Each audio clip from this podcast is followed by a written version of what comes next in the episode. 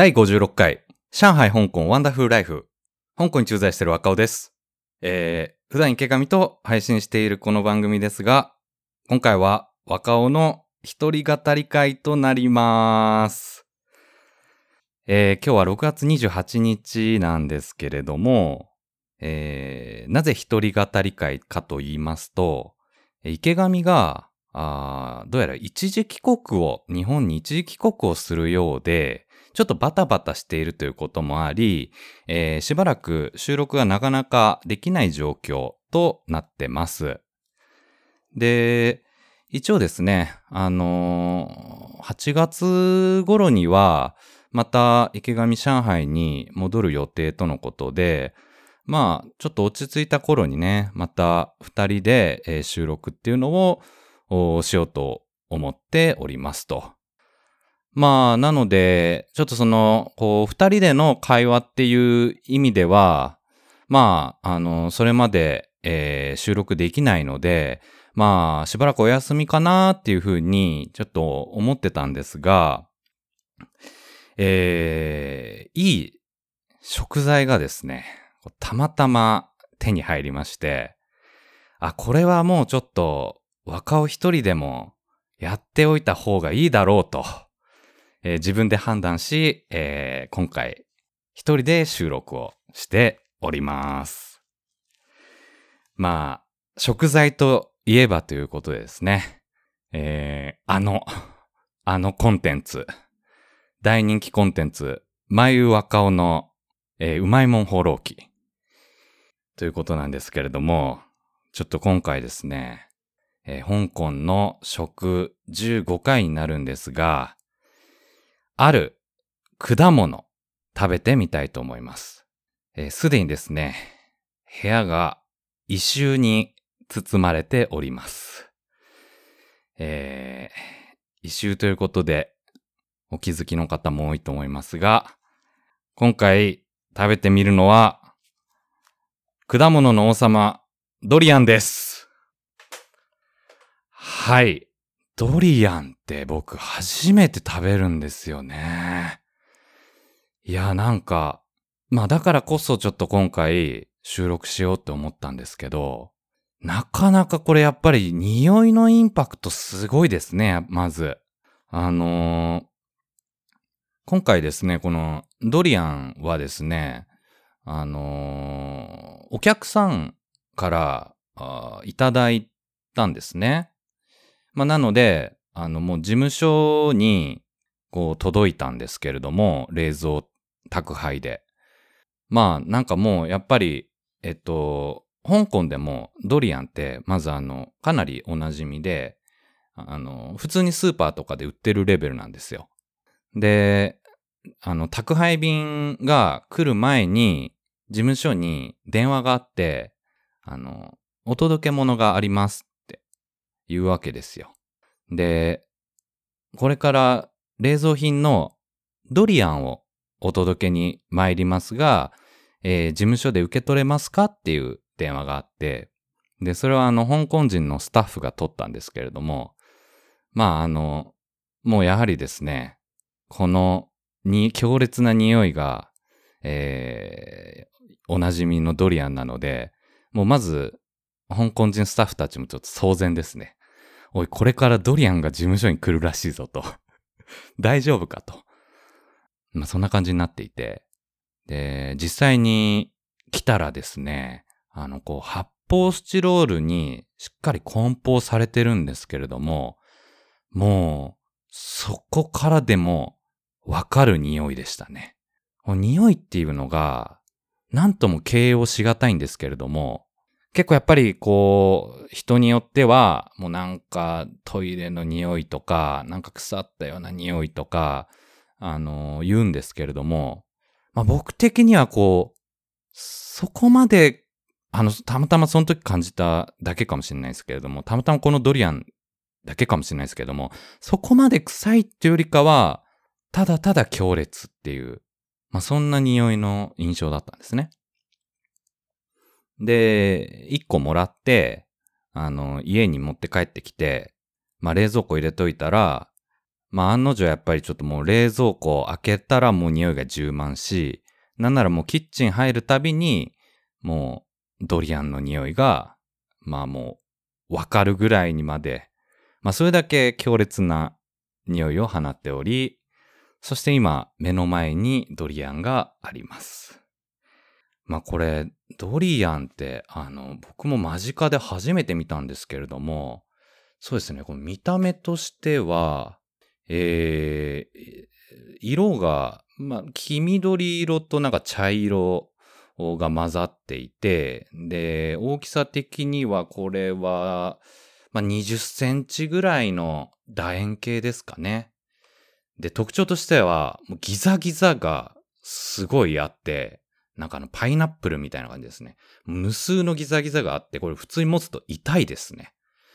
普通に持つとこれ痛いレベルなので、これ最初に食べた人はよく果物だなと気づきましたね。一見すると本当になんか、なんか危ない爆弾ってぐらい、あの、異様な見た目をしております。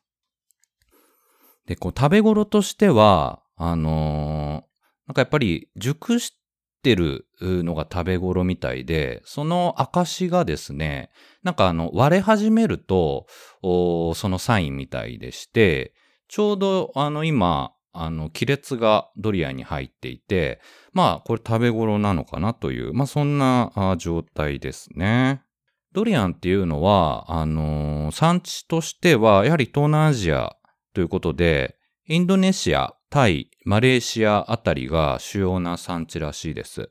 で、まあ、香港にもかなりの量を輸入されていて、えー、特にあの、このシーズン、旬っていうのが、6月から8月ということで、まあ、まさに今なんですよね。なんかあの、ネットで調べたらですね、普通にこう、木になってるんですね、ドリアンって。木があるじゃないですか。大きな木があって、で、そこに無数のこのでかいトゲトゲの果物がぶら下がってるっていう、まあなんか、なんとも不思議な光景の写真でした。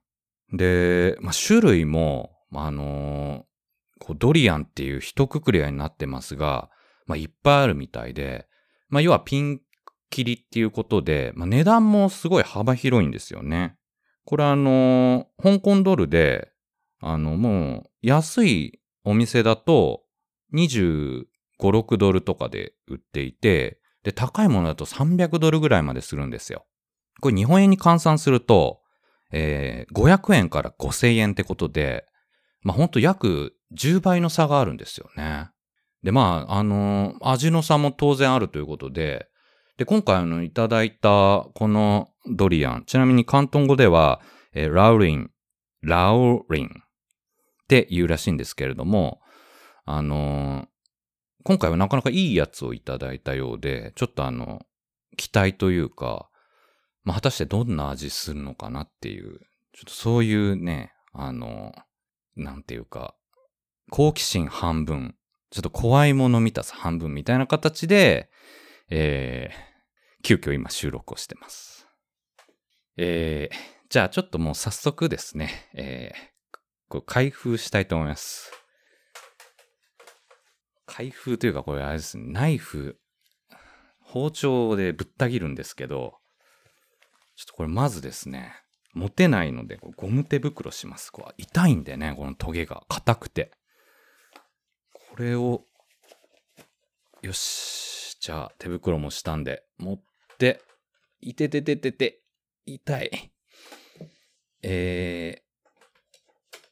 まな板にこう乗せて、包丁で、よし、切れるかな？行ってみます。ドリアン入刀です。はい。あ、はよ。割れ目に包丁入れたら意外といけた。お、ザクザクいける。うわー、うわ、すげー。なんか中身に黄色い、黄色いなんか、なんだこれ。なんか卵焼きみたいなのが詰まってますね。おー。すごい。これがドリアン。これがドリアン。ちょっと、へえ、き、いや、なんか、なんて言ったらいいんだろう。なん、黄色い卵焼き、もしくは、なんだ？なんか動物の赤ちゃん、生まれたての。なんかみたいな感じで入ってますけど、ちょっとこれあの、今、あの、慌てて写真を撮りますので、あの、後で、ちょっとツイッターにもアップしときますんで、皆さん、ちょっと、ぜひ見てみてください。ちょっと待ってくださいね。おー、すげえ。こんな風になってんだ。ちょっと待って。あ、でもなんか、あれ？匂いはなんか意外とそんなでもないですね。そんなでもないぞ、匂いは。そんな、生ゴミだ、トイレだって言われるほどではないぞ。確かに強烈な匂いを放ってますが、もしかもう鼻慣れちゃったのかな、俺。何なんだろ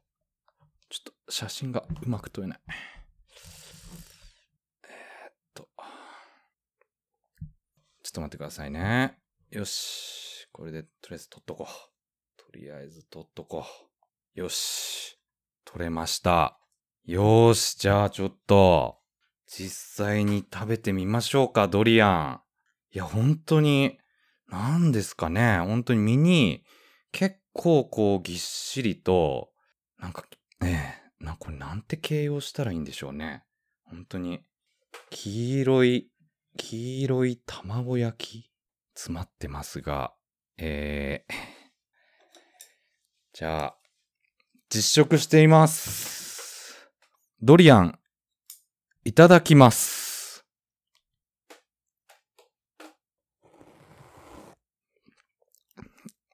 うわ、すっげえ味しますね、これ。ええー、なんだこれ。いや、まずくはない。いや、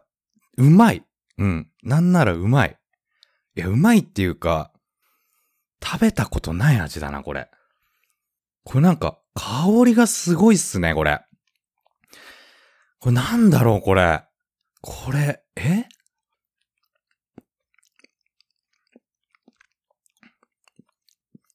なんか、甘い。まず甘い。甘くて、なんか、アーモンド風の香りが強くて、で、何より香りがすごい。で、これ臭くないなんか食べてると。食べてると全然臭くない。アーモンド風味がして、香りがすごい強烈。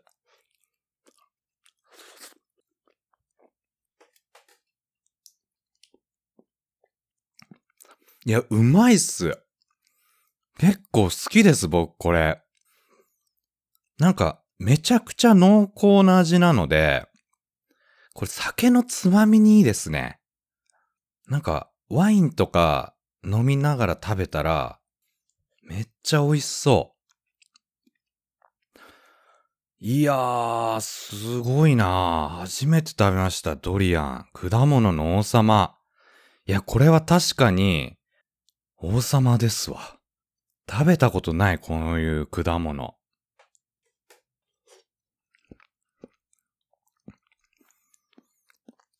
なんだろうな、これ、本当に。いや、でもこれあの、おすすめです。皆さんにも。これ、まあ、ね、そのドリアン、その、品質ピンキリっていうことで、いいやつ悪いやつあるんでしょうけど、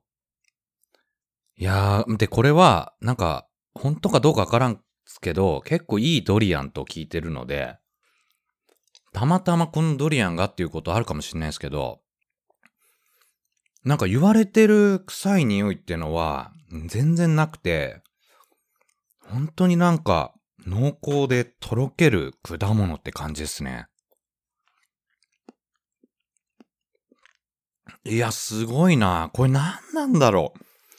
これ、うまい表現が見つかんないです。味を形容する。なんかで食べたことあるんですよね。この食感。これなんだろうな。ヨーグルトでもないしな。ヨーグルト、あ、プリンクだ。プリン。うん。なんか、その、あの、大量生産品のプリンじゃなくて、なんかすごいこう、こだわったプリンあるじゃないですか。すごい高い。あの、そういうプリンって、なんかこう、もう本当に舌触り良くて、とろけるような食感じゃないですか。まさにあの食感ですね、このドリアン。で、味は、味は、もう、フルーツの甘みがあって、アーモンドの風味があって、なんか謎の香りがする。謎の香りがする。この香りは一体何なんだろうな。決して臭くはないんですけど、とにかく濃厚。この香りは何なんだろうなこれうまく例えたいななんだろうなこの香りはね、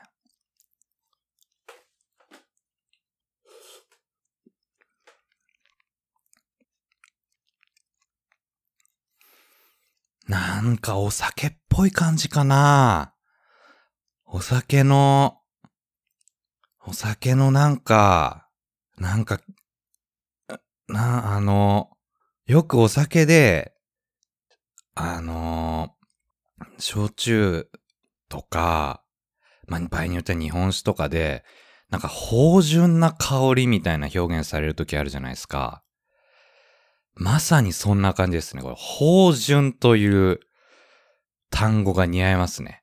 なかなか使わない単語ですけど、普段。芳醇という単語が似合う食べ物に初めてあったかもしれないです。ドリアンはこれ、芳醇な果物なんだ。いや、すごいわ。ドリアン。いや、初めて食べました。面白いなぁ。こういう果物になってるんですね。いや、でも食べてよかった。いやー、今ちょっと。ちなみに僕今あの、汗だくになって今ドリアンを食べてるんですけれども、あのー、な、どういう状況かというとですね、あの、今日本も、あの、ちょうど梅雨が明けて猛暑だと思うんですけど、香港も、あの、同じように、もう連日猛暑で、もう夜ももう30度をずっと超えてるんですよ。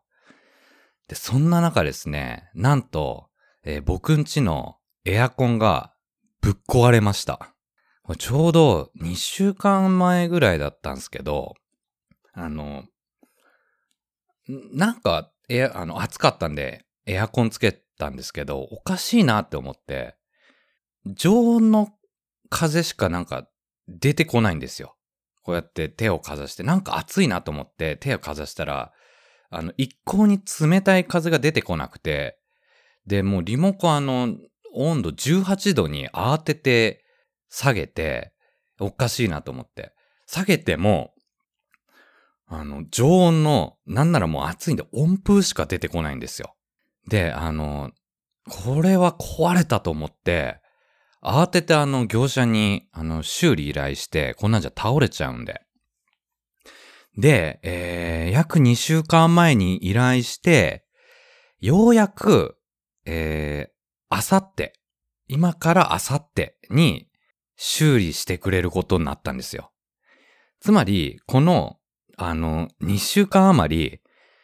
エアコンなしで、このクソ暑い部屋を、部屋でずっと過ごしてたわけなんですね、僕。で、あの、あの、どうしてたかっていうと、あの、サーキュレーターと扇風機を、あの、合計2台買って、あと、保冷グッズ、もう、あの、ドンキホーテがあるんで、あの、冷えピタとか、あの、アイスノンとか、あと、拭いたら涼しくなるみたいなシートあるじゃないですか、ミントみたいな。そういうやつを、あの、しこたま買って、で、あの、もう、備えたんですよ。いろいろ策を浪して。ただ、あの、これ結論としては、え皆さん、このエアコンなしで猛暑を乗り切ろうとするっていうのは、絶対に真似しないでください。絶対に真似しないでください。あの、これ、あの、起きてる時は結構乗り切れるんですよ。あの、扇風機でガンガン風出して、あの、アイスノンとかで、あと冷えピタとかで体を冷やしながら乗り切るっていうのは起きてる時は意外と OK なんですけれども、あの寝てる時ダメですね。寝てる時も、あの、さらに凍ったペットボトルを抱えて2、2本ぐらい。で、もう体を冷やしながら寝たりしてたんですけれども、これはあの、絶対真似しないでください。この、あの、危ない点は、えっと、二つありまして、えー、まず一つ目は、えー、サーキュレーター及び扇風機問題。えっと、これは何かっていうと、あの、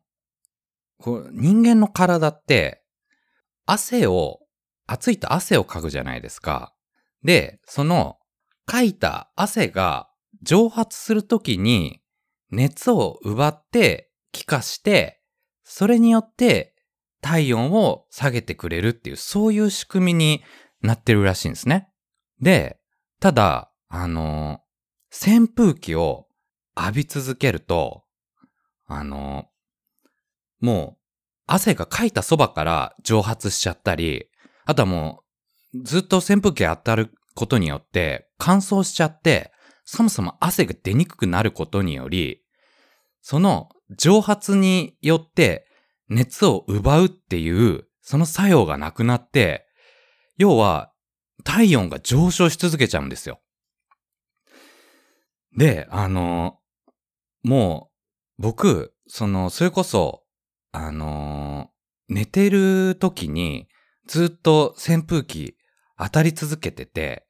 あの、暑かったんで、これだったら大丈夫だろうと思って、風が当たればずっと体温、あの、下げてくれるだろうと思ってずっとやったんですけれども、もうあの、夜中の 2, 2時3時とかに、ブワーって体が熱くなるのを感じて、パッと目が覚めて、もうあの、不思議な現象ですね。めちゃくちゃ暑いのに、汗を全然かいてないっていう状況になって、それは、あの、後から、その調べて分かったんですけれども、絶対にやっちゃいけない、その熱中症で倒れちゃう原因の一つなんですって。エアコンが壊れて、その代わりに扇風機を浴び続けてなんなら寝ちゃって発汗しなくなるっていう。なので、あの、これあの、やめてもらいたいという事例の理由一つ。で、もう一つが、えっと、氷問題です。で、氷問題は非常にシンプルな話で、あの、さっき言ったように寝てる時に、まあアイスの、あの、したり、あと、凍らしたペットボトルをこう抱えて、あの、寝てるんですけれども、もうこれ当たり前なんですけれども、あの、3時間ぐらいしたら溶けて、もうあの、完全にぬるま湯になってるんですね。なんならなんかお湯になってるんですね。もう暑すぎて。なので、あの、さっきの、あの、扇風機を浴び続けることにより、えー、体温が無限に上昇するという現象と相まって、あの、とんでもない暑さになってます。氷が全部溶けて、ただでさえ暑いのに、お湯を抱えてるみたいな、お湯に囲まれてるみたいな状態になっちゃうので、あの、これはもう絶対にやめてください。本当に死にます、これ。いやーもうあので、あの、もう、あの、途中でもこれこのままじゃ死ぬと思って寝てる間に熱中症で倒れると思って、あの、もう会社に相談してですね、あの、今どうしてるかというと、えー、夜ビジネスホテルで寝てます、もう、撮って。もうあの、これは、やっぱり、あの、そんな、もう、無理して、あの、熱中症で倒れるリスクを冒してまで、もう家で寝るというのは完全愚かな行為です。と、えー、判断しまして、というか、みんなそう思うと思うんですけれども、やっとかいっていう、あの、そういうふうに思われると思うんですが、ちょっと僕的にはいろいろこう、あの、試行錯誤して、えー至った、あの、結論です。そして、皆さんには、僕はもう、あの、ある意味今回で被験者となったので、自信を持って言えます。えーエアコンが壊れたら、もう、すぐにその部屋から退避して、エアコンがいる場所に移動してください。特に、寝るときは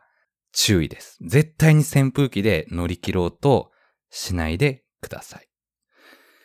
で、あのまあ、荷物とか、あの着替えとか、まあそういうのは、あの日中というか、まあ、夕方、あの、仕事終わって、一旦、あの、取りに来て、で、そのままホテルへ行くっていう、まあそういう風な生活を今していて、あのまあ今、あの、収録も、なので、あの、ちょっと部屋でしてるんですね。なので、このもう今、どういう状況かと言いますと、本当に、あのーうだるような暑さの中、屋内の部屋の。もう本当に、今、こう、全身汗かいて、なんなら、あの、水蒸気がこう、もう、見えるんじゃないかっていうぐらい、汗も今吹き出していて、で、えー、冷えピタおよび、えーアイスのを首に巻いて、えーやってますが、なお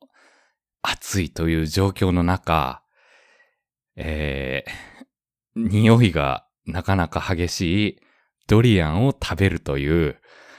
こうなん、なんか苦行かこれっていう、そんな状況にあります。この苦行一体なんだっていう。前世でなんか償いきれなかった罪でもあったんか俺はっていうぐらいの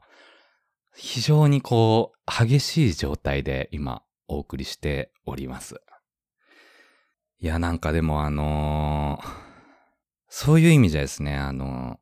ー今月結構この6月大変な思いばっかりしてて、前回の収録で池上と話しながら話してたと思うんですけど、あの、僕、ニンニクを丸ごと1個食べて、えー寝込むっていうことをやらかしたんですけれども、その後ですね、あの、全然別件で今度は飲みすぎてぶっ倒れるっていう、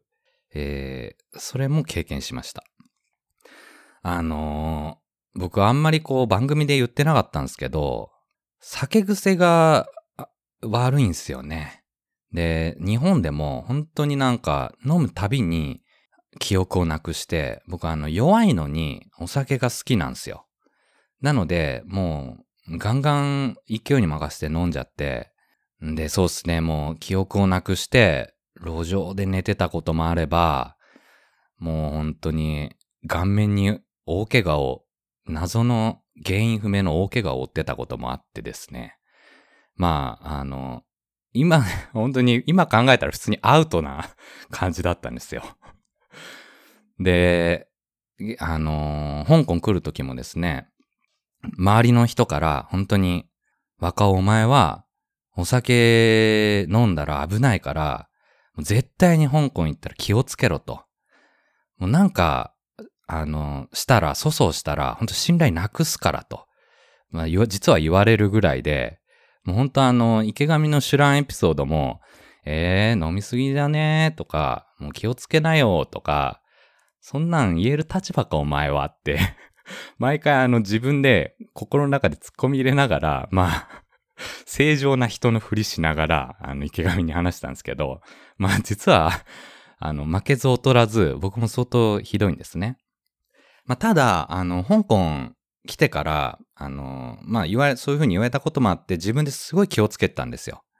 なので、えー外で飲んで、えー記憶なくしたことはなかったんですけれども、この間、えーちょうど先週ですね。先週ついに記憶をなくしてしまいました。で、これ、これ何がいけなかったかというと、韓国のお酒、チャミスルっていうのにやられたんですね。チャミスルって皆さんご存知ですか？僕その時初めて飲んだんですけど、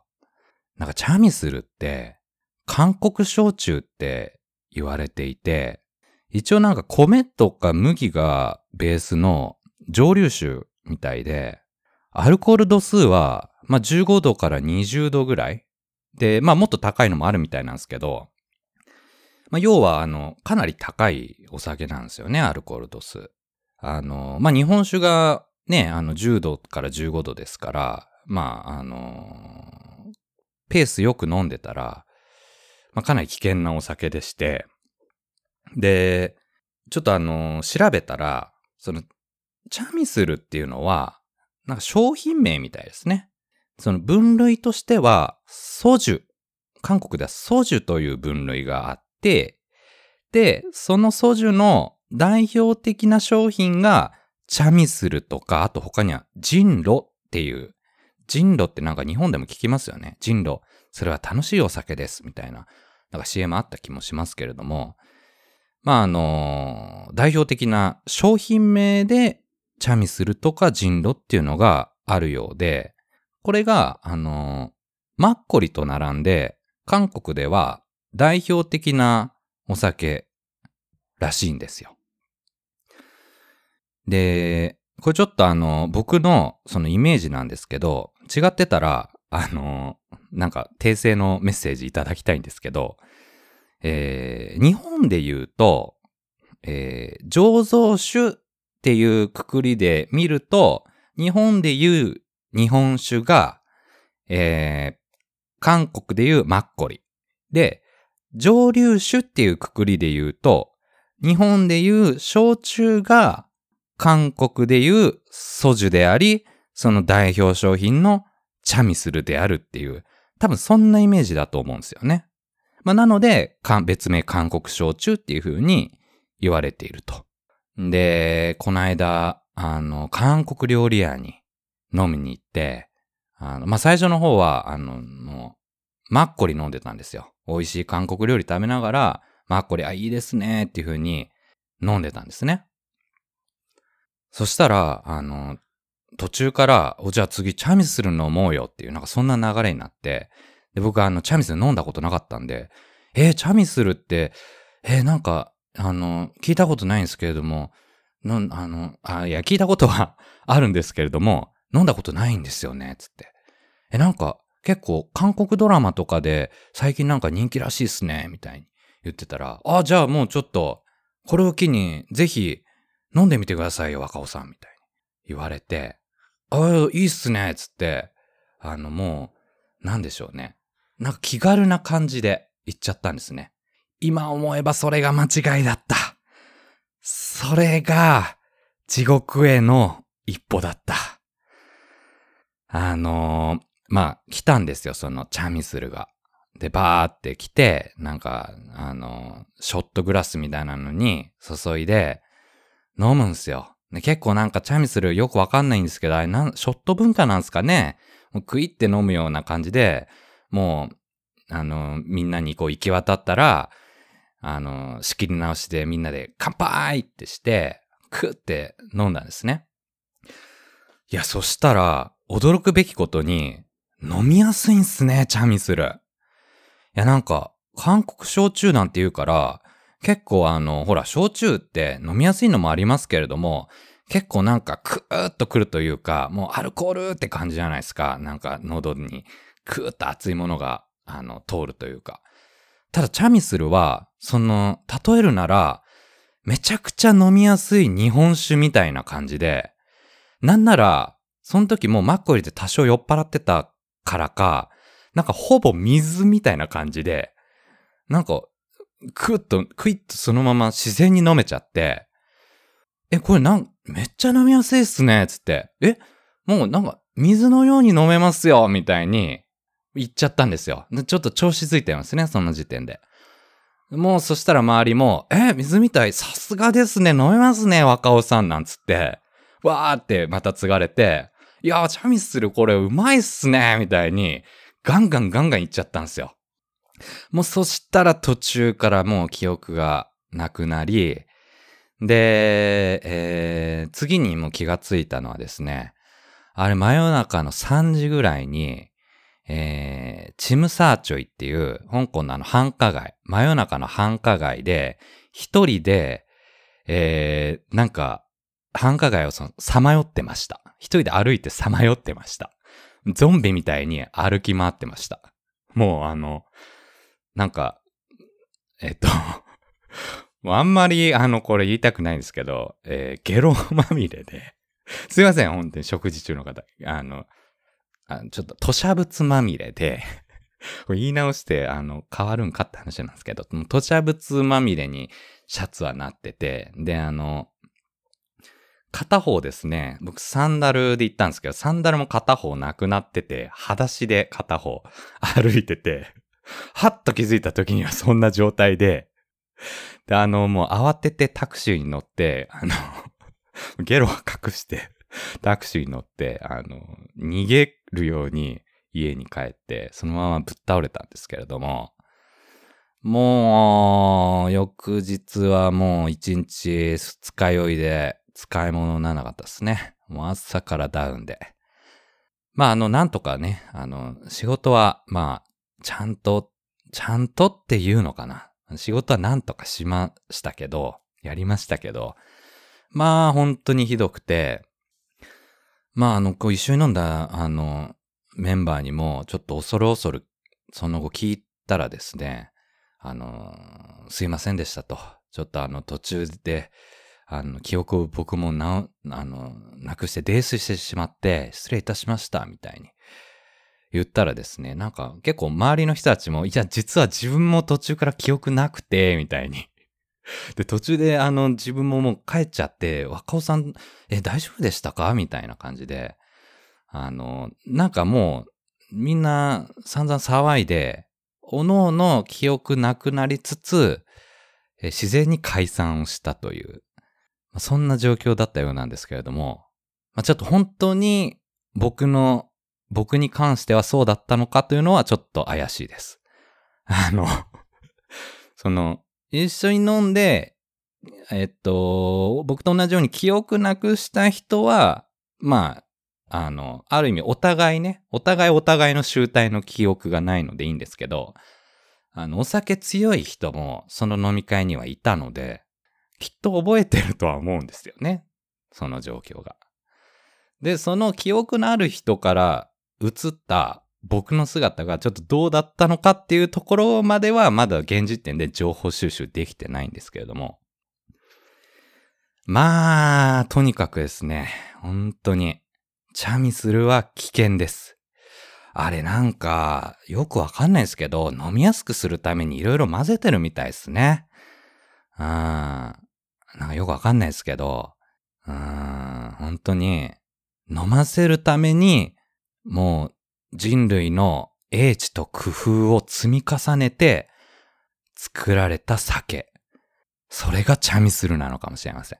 わかんないです。あの、違ってたら訂正してください、皆さん。はい。いやー、まあ、とにかくそんな感じで、あの、今月はですね、なかなか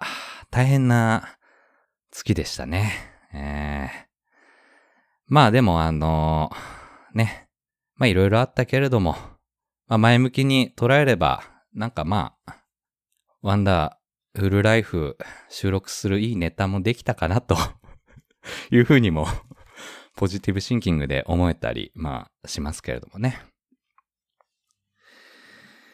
えー、まあ、ちょっとね、意外と話したらもうなんか40分ぐらい経ちましたけれども、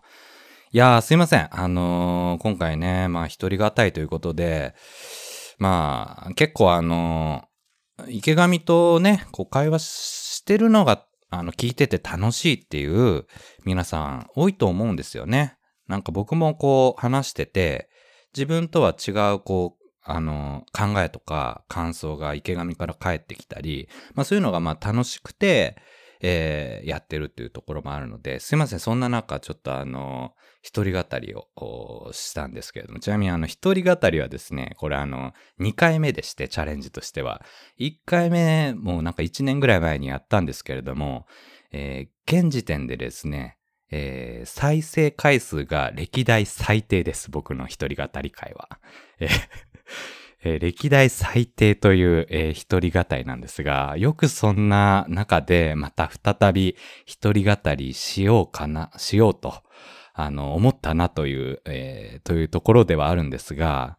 まあちょっと今回はですね、えーいろいろネタもあったのでやってみました。えーまあ今回のまとめとしては、えードリアンは、まあ匂いは強烈だが、